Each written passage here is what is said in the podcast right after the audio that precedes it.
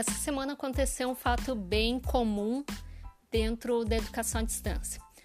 Aqui a nossa experiência é muito de produzir cursos e tudo mais. Tem alguns professores que, por mais que já tenham uma trajetória em educação à distância, sempre a gente recebe conteúdos que eles pedem para a gente revisar. Então, teve um, um, caso de uma pessoa que mandou para a gente material didático, material muito bem elaborado, mas que quando a gente foi abrir, nada mais eram que slides.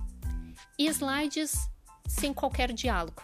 Era um conjunto, cada slide tinha uma imagem tinha alguns slides tinham alguns tópicos e o material estava feito e o professor completamente satisfeito com o material.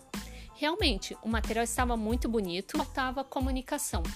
Normalmente essa comunicação ela é feita de forma oral, expositiva, ou seja, o professor usa dos slides para não ter que ficar muitas vezes copiando no quadro conteúdo ou porque ele quer mostrar uma imagem que não tem como ele desenhar no quadro, então se usa o PowerPoint, que também é um recurso muito rico, porque o PowerPoint depois eu posso ir lá e disponibilizar para o meu estudante.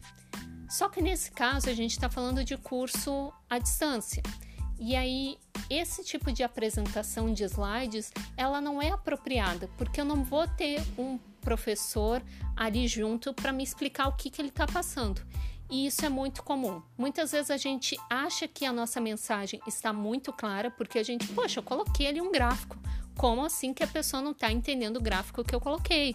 Mas eu coloquei ali, ó, tá um, um nome do, do item e vários tópicos. Como assim a pessoa não entendeu?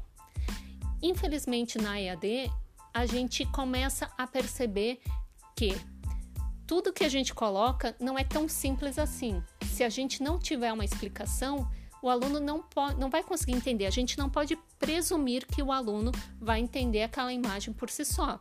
A gente não pode presumir que o aluno vai entender aqueles pontos que a gente colocou, aqueles tópicos por si só. A gente precisa dialogar com o aluno.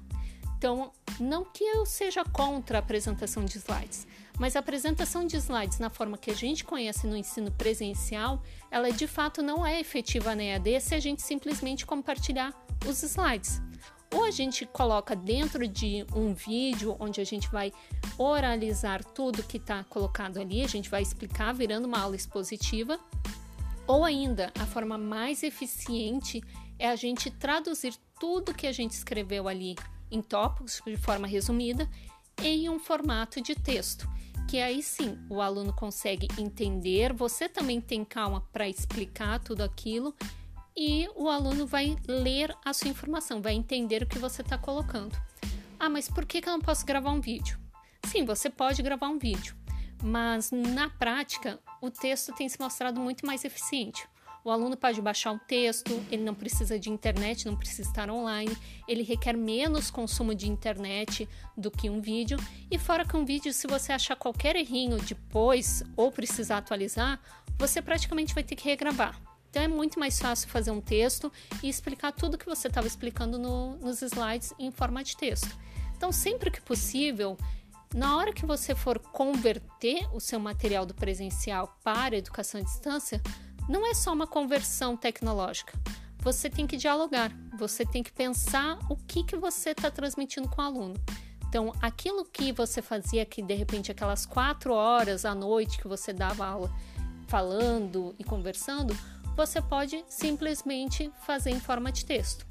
No próximo podcast eu vou dar uma dica para vocês de um aplicativo muito legal que vai ajudar nessa tarefa. Qualquer dúvida que vocês tiverem, a gente lembra o nosso e-mail eaddadepressão1@gmail.com. Mande sua dúvida, sua contribuição. Até mais.